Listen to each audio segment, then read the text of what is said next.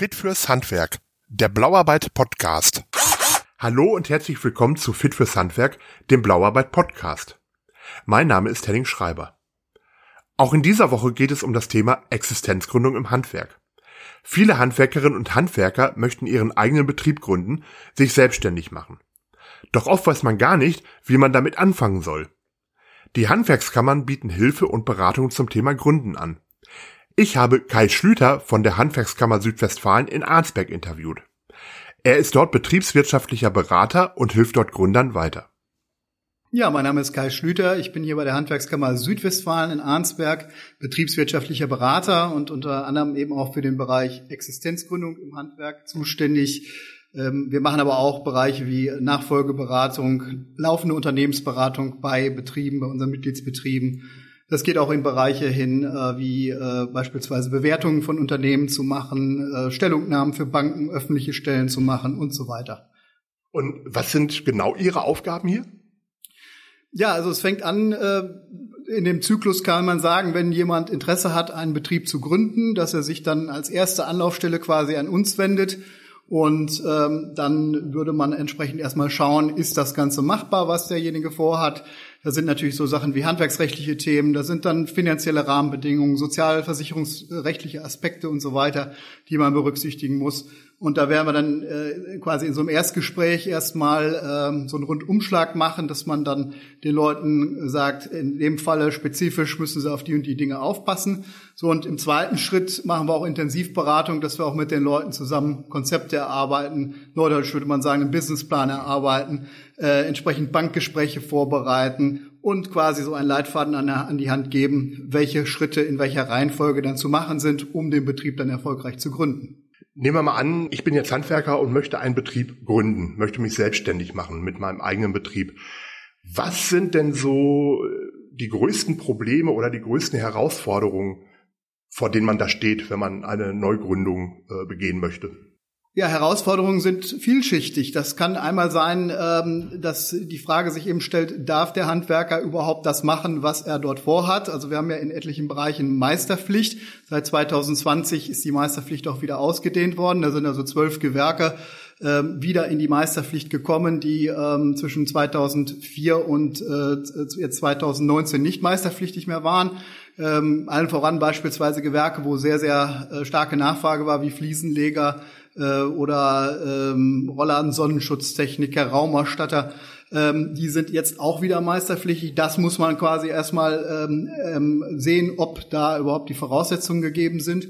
So und dann ähm, stellt sich auch natürlich immer äh, finanziell die Frage: Ist das Ganze finanzierbar? Bringt derjenige Eigenkapital mit? Bringt er Sicherheiten mit? Kann man es über öffentliche Darlehen darstellen? Das Ganze dann äh, ist der Standort geeignet? Auch da sind manche äh, relativ, äh, ja, wie soll ich sagen, äh, haben, haben halt so die Vorstellung, ja, ich kann in der Garage anfangen.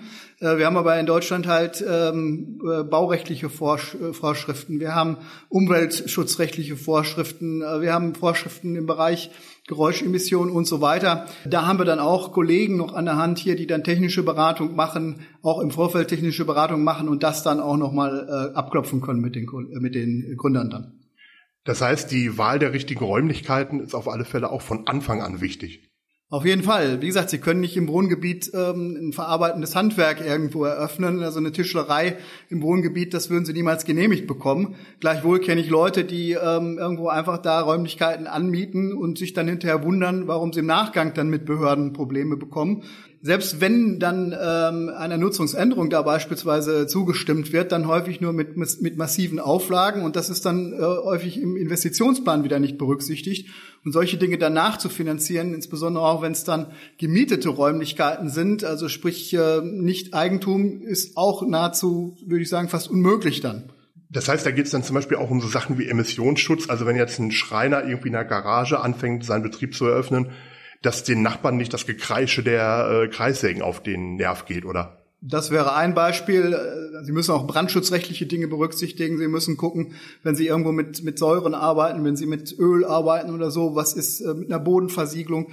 All diese Sachen sind ja da zu berücksichtigen. Also ich kann jetzt nicht, wenn ich selbst äh, von der Einschätzung her habe, da ist eine schöne Halle, die ist zwar bislang nur als Lagerhalle genutzt, äh, da jetzt eine, eine Tischlerei oder eine Kfz-Werkstatt ohne Probleme aufmachen. Also das müsste man auch im Vorfeld alles erstmal, bevor da ein Mietvertrag oder auch ein Kaufvertrag unterschrieben wird, auch abklären. Und auch daran muss man dann erstmal sehen, äh, auch im Nachgang, wenn dann diese Halle immer noch geeignet erscheint, wie spiegelt sich das dann hinterher im Investitionsplan nieder? Den finanziellen Aspekt haben Sie ja gerade auch schon angesprochen. Es gibt ja neben Krediten auch noch die Möglichkeit, ja, durch öffentliche Mittel sich fördern zu lassen, wenn man einen Betrieb neu gründet. Da gibt es ja verdammt viele Töpfe, muss man so zu formulieren. Die Töpfe muss man aber finden. Also die meisten wissen ja gar nicht, äh, wo sie da äh, anpacken sollen zu Beginn. Helfen Sie da auch weiter? Genau, also wir schauen immer individuell, äh, was ist da machbar aufgrund entsprechend der Ausbildung, aufgrund der Lage des Betriebes, aufgrund ähm, ja, des Volumens auch, was da äh, ist, ähm, ist, was ist da im Prinzip machbar. Es gibt ja beispielsweise in NRW die Meistergründungsprämie, in manch anderen Bundesländern gibt es ähnliche ähm, Projekte oder ähnliche äh, Fördermodelle. Äh, in NRW ist das mittlerweile äh, im Maximum aufgestockt worden auf eine Förderhöhe von 10.500 Euro, ist allerdings auch daran geknüpft, dass dann Arbeitsplätze geschaffen werden, äh, gilt für Handwerksmeisterinnen und Meister. Ähm, so, Je nachdem, äh, wie entsprechend die Grundvoraussetzungen sind und das Vorhaben ist, kann man gucken, was ist machbar an Förderung, also Gelder, äh, die unter Umständen nicht zurückzahlbar sind oder nur bedingt zurückzahlbar sind. Und auf der anderen Seite eben, was gibt es beispielsweise für Kreditmöglichkeiten über KfW Bank, öffentliche Banken der Länder wie NRW Bank bei uns in Nordrhein-Westfalen, ähm, Bürgschaften von den Bürgschaftsbanken, äh, um Sicherheiten mit reinzubekommen. Es gibt eben auch öffentliche Darlehen mit Haftungsfreistellungen. All über diese Dinge klären wir dann auf und versuchen individuell bezogen auf das Gründungsvorhaben dann dort Antworten zu liefern. Wenn ich jetzt dabei bin, meinen ersten Businessplan zu erstellen, ich sitze jetzt zu Hause am Computer oder am Laptop oder wo auch immer, bin dabei, meinen Businessplan zu erstellen. Was muss denn denn da auf alle Fälle alles rein? Also ein Businessplan besteht grundsätzlich ja aus äh, zwei Elementen. Das ist ja einmal eine schriftliche Darstellung des Vorhabens und auf der anderen Seite eben eine rechnerische Darstellung. Und äh, die schriftliche Darstellung, äh, da gehen wir in der Regel immer erstmal davon aus, äh, was qualifiziert den Gründer jetzt dazu, Unternehmer zu sein. Letztendlich, was hat er äh, für eine Ausbildung, Qualifikation, was hat er für eine Erfahrung, äh, insbesondere auch in dem äh, Bereich, wo er sich selbstständig machen möchte.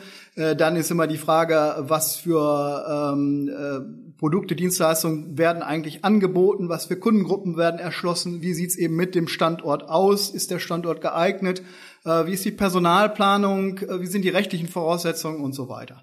Auch da bieten wir Hilfestellung, dass wir einmal sagen, äh, wie muss sowas aufgebaut sein. Äh, wir helfen auch sicherlich bei Formulierungen, wobei ich aber immer sage, dieser schriftliche Teil, der muss im Wesentlichen auch von dem Gründer selber oder der Gründerin selber kommen, weil die stecken natürlich drin und im Zweifelsfall, wenn man das vor einer Bank oder vor einer äh, Stelle, die jetzt das Ganze fördern soll, vertreten will, muss man auch selber in der Lage sein, irgendwo sein Vorhaben darzustellen. Der rechnerische Teil der umfasst in der Regel eine Investitions- und Finanzierungsplanung, äh, eine Rentabilitätsvorschau, in der Regel auch über mehrere Jahre, also in der Regel drei Jahre, äh, eine Tragfähigkeitsberechnung, Liquiditätsplanung. Da sieht es bei uns im Hause so aus, das machen wir mit den Leuten auch zusammen. Bei anderen Kammern teilweise werden da Hilfestellungen gegeben. Ähm, es wird auf jeden Fall bei jeder Kammer im Prinzip mit den Leuten detailliert durchgesprochen. Ist das Ganze plausibel? Was ist zu berücksichtigen dabei und so weiter. Ähm, jetzt gehen ja manche sehr unbedarft daran oder, oder äh, letztendlich der Handwerker ist nicht der, ähm, sagen wir mal, Betriebswirt, der jetzt äh, einmal pro Woche so ein Konzept erstellt. Äh, so, deshalb wissen halt viele gar nicht so richtig, wie sollen sie auch an so eine Sache auch rechnerisch dran gehen. Äh, wir haben dafür äh, Durchschnittszahlen in Form von Betriebsvergleichen, von äh, Branchenbriefen und so weiter, wo man sagen kann, okay, da hat man statistische Daten, auf die man dann zugreifen kann, so dass man auch abschätzen kann, ist der Umsatz angemessen, sind so Dinge wie Personaleinsatzquote, Materialeinsatzquote angemessen, äh, um sowas dann überhaupt erstmal zu kalkulieren auch. Auch im Hinblick auf die Konkurrenzanalyse, denke ich doch mal, weil es bringt ja nichts, wenn ich jetzt hier den 20. Maurerbetrieb aufmache. Ja, selbst der 20. Maurerbetrieb könnte äh, erfolgreich sein, wenn er denn was anders macht als die anderen 19. Ähm, die Frage ist halt eben äh, auch, auf was spezialisiert sich dann dieser 20. Maurerbetrieb? Also Maurerbetrieb ist ja nicht gleich Maurerbetrieb, wenn er dann entsprechend andere Bereiche vielleicht abdeckt. Die Handwerkskammern äh, haben in der Regel ganz gute Informationen darüber, wie sieht die Konkurrenzsituation vor Ort aus im Kammerbezirk, haben in der Regel auch gute Kontakte zu anderen Stellen wie Innungen, Kreishandwerkerschaften, Wirtschaftsförderung und so weiter, um dort auch nochmal an zusätzliche Daten dann zu kommen, um überhaupt auch mal zu schauen, wo kann sich so ein Unternehmen positionieren. Das heißt, ähm, jeder, jeder äh, sagen wir mal, 20. Maurerbetrieb, wie Sie es ansprechen, oder auch 20. Friseur in einem Ort, wenn er denn was anderes macht, sich anders positioniert, andere Kundengruppen erschließt, kann durchaus erfolgreich sein, ähm, während vielleicht die anderen 19 es nicht unbedingt sind. Denn man muss ja die Bank, wenn man mit dem Businessplan äh, zum ersten Termin dort auftaucht, man muss ja den Banker beziehungsweise den Mitarbeiter der Bank durch seinen Businessplan ja wirklich überzeugen, weil, ähm, naja, der denkt sich ja, warum soll ich dem jetzt das Geld geben? Richtig, also letztendlich ist ja auch so ein Bankgespräch ähm, ähnlich zu sehen vielleicht wie ein Bewerbungsgespräch, nur dass ich mich nicht um einen Job bewerbe, sondern dass ich mich um einen Kredit bewerbe. Und ähm, ich sag mal, man, man lernt auch mit diesen Gesprächen, warum ich auch immer sage, gehen Sie nicht nur zu einer Bank. Also viele sagen ja, ich habe bei der XY Bank, seitdem ich meine Ausbildung begonnen habe, mein Girokonto und da habe ich vielleicht auch noch mein Sparbuch und da bin ich immer zufrieden gewesen mit und da gehe ich dahin. Äh, natürlich kann man zu so einer Hausbank dann auch gehen, aber ich rate auch immer noch mal äh, Vergleichsgespräche äh, zu führen und mit jedem dieser Gespräche lernt man. Und ich sage eigentlich immer, gehen Sie als erstes mal zu der Bank, wo Sie am wenigsten den Kredit haben möchten und hangeln Sie sich dann vor zu der Bank, wo Sie ihn am, am liebsten haben möchten und dann werden Sie sehen und mit jedem Gespräch eigentlich auch wissen, was stellen die denn eigentlich für Fragen. Es ist ja von Bank zu Bank, glaube ich, auch unterschiedlich, weil die haben ja unterschiedliche, unterschiedliche Geschäftskonzepte. Und dass halt die eine Bank vielleicht nicht investiert, heißt ja nicht, dass eine andere Bank nicht investiert, ne? Richtig. Es gibt durchaus Banken, die auch aufgrund ihres Kundenportfolios vielleicht schon sagen, wir möchten eben jetzt nicht den hundertsten äh, Tischler als äh, Kunden haben. Äh, wir haben genug davon und da sind vielleicht auch einige, denen geht's jetzt gerade nicht so gut oder äh, den den den hundertsten Friseur. Da habe ich tatsächlich Fälle schon erlebt, wo jemand äh, bei der einen Bank war und ähm, das war eigentlich auch seine Hausbank und da ist er relativ schnell wieder äh, zwar nett und freundlich rauskomplementiert worden, aber dann ist er irgendwo ein, zwei Tage zu der nächsten Bank gegangen, die vielleicht auch äh, direkt das Gebäude daneben hatte. Und da ist er mit offenen Armen empfangen worden und da ist dann auch die Finanzierung hinterher realisiert worden. Es liegt einmal daran, was haben die tatsächlich für ein, äh, ein Hauskonzept, wie ist die Bank äh, momentan orientiert. Ähm, Handwerk ist, äh, nachdem es eine Zeit lang ähm, vielleicht nicht mehr so, nicht so die, die, die Hauptklientel war, Handwerk ist mittlerweile wieder gern gesehen bei Banken. Auch durchaus die Großbanken fangen wieder an und sagen, wir hätten gerne Handwerker als Kunden. Ähm, aber äh, man muss immer schauen, auch welche Branche ist es dann, ähm, wie überzeugend ist das Konzept, wie hoch ist das Volumen. Es gibt auch einige Banken, die sagen, wir machen das erst ab gewissen äh, Kreditsummen, äh, vorher ist das gar nicht interessant. Ähm, und äh, da muss man auch als Kunde relativ locker dran gehen. Äh, die erzählen einem nicht von vornherein, was da eigentlich so die hausinternen äh, Entscheidungen dann sind. Was sind denn so bei Ihren Neugründern die größten Ängste oder Sorgen? Ja, ganz klar. Äh, wer äh, kriege ich genug Kunden? Äh, wird sich das bewahrheiten mit diesen Umsatzprognosen? Ähm, letztendlich äh, jetzt momentan kommen auch so Dinge rein, wie kriege ich denn überhaupt genug Fachkräfte, um dann entsprechend auf die Personalstärke zu kommen, die ich brauche. Äh, jetzt neuerdings auch so Fragen, äh, wie sieht's mit Material aus in manchen Branchen? Wir haben plötzlich ähm, in einigen Branchen relativ lange Lieferzeiten, auch äh, deutlich äh, starke Preisanstiege. Wenn ich jetzt beispielsweise Bauholz nehme, teilweise auch im Bereich Metall ähm, oder auch äh, in der in der überhaupt im, im, im Hochbau auch, äh, da haben sie Verzögerungen drin, da haben sie, äh, wie gesagt, ähm, Probleme überhaupt eine vernünftige Kalkulation aufzustellen, weil sie nicht wissen, ähm, ja, können sie diese diese Preise überhaupt halten, wenn auf einmal alles viel viel teurer wird. Ja wenn jetzt jemand kommt und sich nicht sicher ist, gründig, gründig nicht, was raten Sie dem? Grundsätzlich äh, bin ich ja hier nicht der Entscheider, der jetzt sagt, ähm, gründen Sie oder gründen Sie nicht. Also macht sich man oder wir machen uns schon eben dann die Mühe, für und wieder abzuwägen und ähm, letztendlich dann äh, auch durchaus setzt man sich stundenlang mal hin und rechnet mit den Leuten mal durch, unter welchen Aspekten würde es funktionieren oder nicht funktionieren. Die Entscheidung trifft immer derjenige oder diejenige dann in dem Moment selbst. Äh, ich habe Leute gehabt, die äh, total, wie man so schön sagt, risikoavers sind, also die, die schon mit Ängsten dann kommen und ähm, letztendlich gehen die dann von alleine irgendwann raus und sagen, okay, ähm, ich habe da jetzt äh, vielleicht auch noch mal drüber geschlafen, äh, da muss ich ja so viel Umsatz machen oder da sind solche Hürden gesetzt, das traue ich mir nicht zu. Da muss man den Leuten auch sagen, okay, äh, such dir besser einen Job, ja ähm, die fühlen sich sicherlich dann als äh, ähm, abhängig Beschäftigte dann irgendwo wohler. Das sind durchaus auch gute Handwerker, aber vielleicht nicht so die Unternehmer.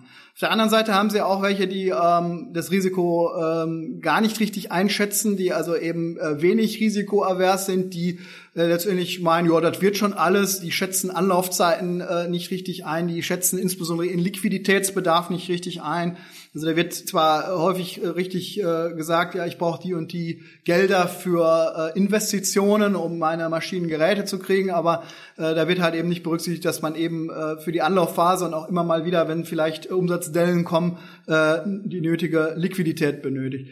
Und ähm, ja, ich sag mal, der eine, der macht da den Harakiri-Flug und der wird dann in dem Moment ähm, erleben, dass er eine Bauchlandung macht und der andere, der ist zu vorsichtig.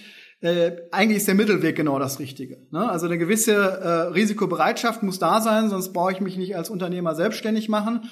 Äh, ich darf aber auch nicht jedes beliebige Risiko eingehen, sondern erst den Kopf einschalten äh, im Zweifelsfall auch ähm, ähm, im, im unternehmerischen Leben immer mal wieder einen Berater äh, zu Hilfe nehmen, auch eben uns von der Handwerkskammer. Wir stehen kostenfrei den Mitgliedsbetrieben zur Verfügung, um Entscheidungen dann zu treffen. So, und dann immer gut abwägen und dann äh, funktioniert das in der Regel auch.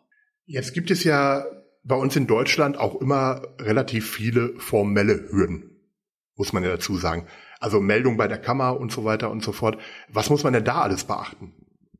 Nun, äh, ist erstmal abhängig auch davon, welche Rechtsform ich vielleicht habe und tatsächlich eben auch welches Gewerk, weil äh, wir haben es ja schon angesprochen, es gibt eben meisterpflichtige Gewerke, es gibt eben die Anlage B1 und 2, die nicht meisterpflichtig ist. Trotzdem sind auch diese äh, Bereiche bei uns eintragungspflichtig.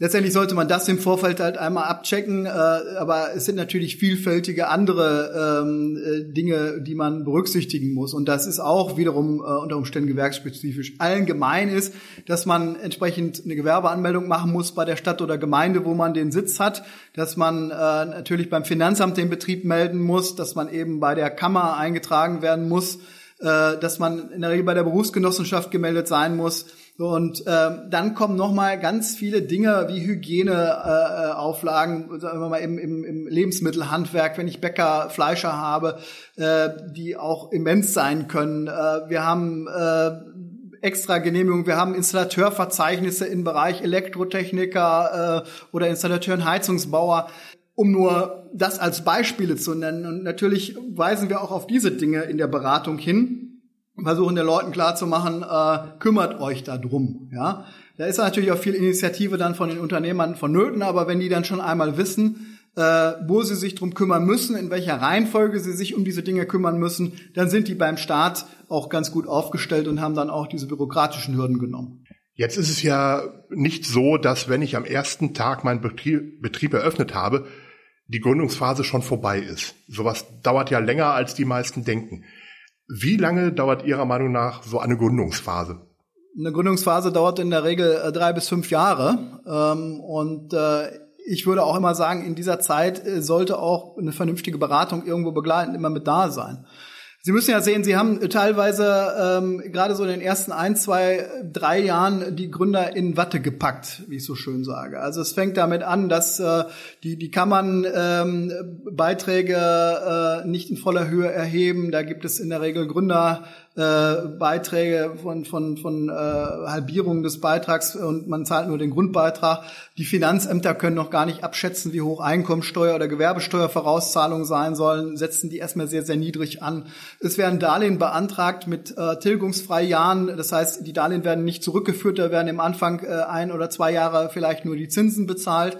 Äh, die Leute kriegen Fördergelder wie eben die genannte Meistergründungsprämie oder Gründungszuschuss seitens der Arbeitsagentur. Ja, so und äh, man meint dann äh, vermeintlich, wenn man dann auch Aufträge hat, so im ersten, zweiten Jahr der Betrieb läuft ja ganz gut und es ist ja mal Geld auf dem Konto und alles ist super. So, dann kommt irgendwann so das dritte, vierte Jahr und ähm, letztendlich äh, kommt dann das Finanzamt an und möchte Steuernachzahlungen haben, äh, setzt auch entsprechend die Vorauszahlungen für Einkommensteuer, Gewerbesteuer nach oben. Äh, alle äh, zuständigen Stellen, wie eben die Kammer, wie eben auch vielleicht eine gesetzliche Krankenversicherung, wie auch, äh, sagen wir mal, äh, ja, jeder, der irgendwo eigentlich damit was zu tun hat, setzt äh, immer die Beiträge auf ein tatsächliches äh, oder auch Steuern auf ein Normalmaß. Fördergelder sind ausgelaufen in der Zwischenzeit und die Tilgung von Darlehen setzen ein. So, und dann kommt häufig so der Anruf, ja, komisch, also jetzt ist das Konto leer und das Ganze trägt sich ja nicht. Richtig problematisch sind dann die Leute, die dann in, den, äh, in der Anfangsphase mit Kampfpreisen an den Markt gegangen sind, weil sie ja quasi subventioniert wurden vom Staat, ähm, die dann eben deutlich unterhalb der marktüblichen beispielsweise Stundenkostensätze angeboten haben. Und wenn man mit denen dann anfängt und rechnet aus, was sie tatsächlich nehmen müssen, ähm, äh, auf einmal sagen, ja, wenn ich das jetzt entsprechend dann meinen Kunden so in die Angebote und Rechnungen reinschreibe, dann sind die vermeintlichen äh, Stammkunden, die man sich in der Zeit aufgebaut hat, keine Stammkunden mehr. Die suchen sich den nächsten, der entsprechend wieder äh, Preise anbieten kann unterhalb dieser Sätze. Deshalb rate ich jedem eigentlich auch bei der Gründung schon äh, Stundenkostensätze und auch Materialzuschläge und solche Dinge äh, schon am äh, Marktgefüge auszurichten äh, sich vielleicht auch in der Zeit ein gewisses bisschen Speck irgendwo äh, anzufressen, also will heißen, äh, Gelder zurückzulegen für diese Zahlungen, die dann irgendwann kommen werden, wenn es dann Nachzahlungen sind. Ja, und nicht zu sagen, ich nehme jetzt das Geld und äh, ich fliege jetzt da äh, drei Wochen auf die Seychellen in Fünf-Sterne-Hotel, was ich mir früher nie leisten konnte, weil das Geld ist jetzt mal auf dem Konto. Im Endeffekt ähm, wird es wahrscheinlich nachher gebraucht, dieses Geld. Das ist ja generell ein Problem, wenn man einen Betrieb neu gegründet hat. Man muss ja erstmal Kunden finden. So in puncto Marketing äh, hilft da die Handwerkskammer auch weiter? Wir haben bei uns im Hause eine Marketingberatung, die da extra äh, für zuständig ist. Ähm, äh, das heißt, es ist äh, wird, wird jetzt von mir beispielsweise mit am Rande mitgemacht, aber ich würde den Kontakt herstellen zu der Kollegin, die eben diese Marketingberatung macht und äh, da werden auch durchaus so Dinge wie Marketingkonzepte, äh, auch Themen wie Social Media Marketing, was ja immer stärker im Kommen ist, beleuchtet, dann in der Beratung und äh, über Webseiten wird da gesprochen, auch äh, letztendlich wie so eine Webseite rechtskonform auch entsprechend aufgebaut wird. Also viele machen ja auch den Fehler, die, die, die machen dann eine Internetseite und äh, haben dann kein Impressum oder ein fehlerhaftes Impressum, haben Inhalte, die fehlerhaft sind, haben unter Umständen äh, Urheberrechte verletzt, weil sie Fotos äh, sich irgendwo zusammenkopiert haben von anderen Internetseiten. Ähm, all diese Dinge werden dann da schon beleuchtet und auch da wird äh, dann äh, flankierend mit unterstützt. Wenn jetzt jemand neu gründet, was geben Sie dem mit auf den Weg? Ja, was gebe ich dem mit auf den Weg? Dem gebe ich mit auf den Weg, dass er ähm, letztendlich äh, immer nach vorne schauen soll, dass er sich beraten lassen soll, dass er, wie gesagt, erst den Kopf einschalten soll, dass er seine äh, Anlaufphase richtig äh, berücksichtigt, dass er seinen finanziellen äh, Bedarf, insbesondere auch den Liquiditätsbedarf richtig berücksichtigt und ähm, ja ein gewisses Risiko auch eingehen muss, sonst braucht er nicht Unternehmer sein oder Unternehmerinnen. Äh, ja, wir haben ja auch natürlich ähm, viele Damen, die auch äh, gründen, wobei natürlich in den Bauhandwerken äh, sind es aus unserer Sicht zu wenig, da würden wir uns deutlich mehr wünschen. Äh, in Bereichen äh, wie, äh, sagen wir mal, äh, Kosmetik, Friseure und so weiter, da haben wir natürlich einen Schwerpunkt bei den Damen. Vielen Dank nochmal für das Interview an Kai Schlüter. Aller Anfang ist schwer. Dies gilt auch für Existenzgründer. Deshalb bieten alle Handwerkskammern in Deutschland eine Gründerberatung an.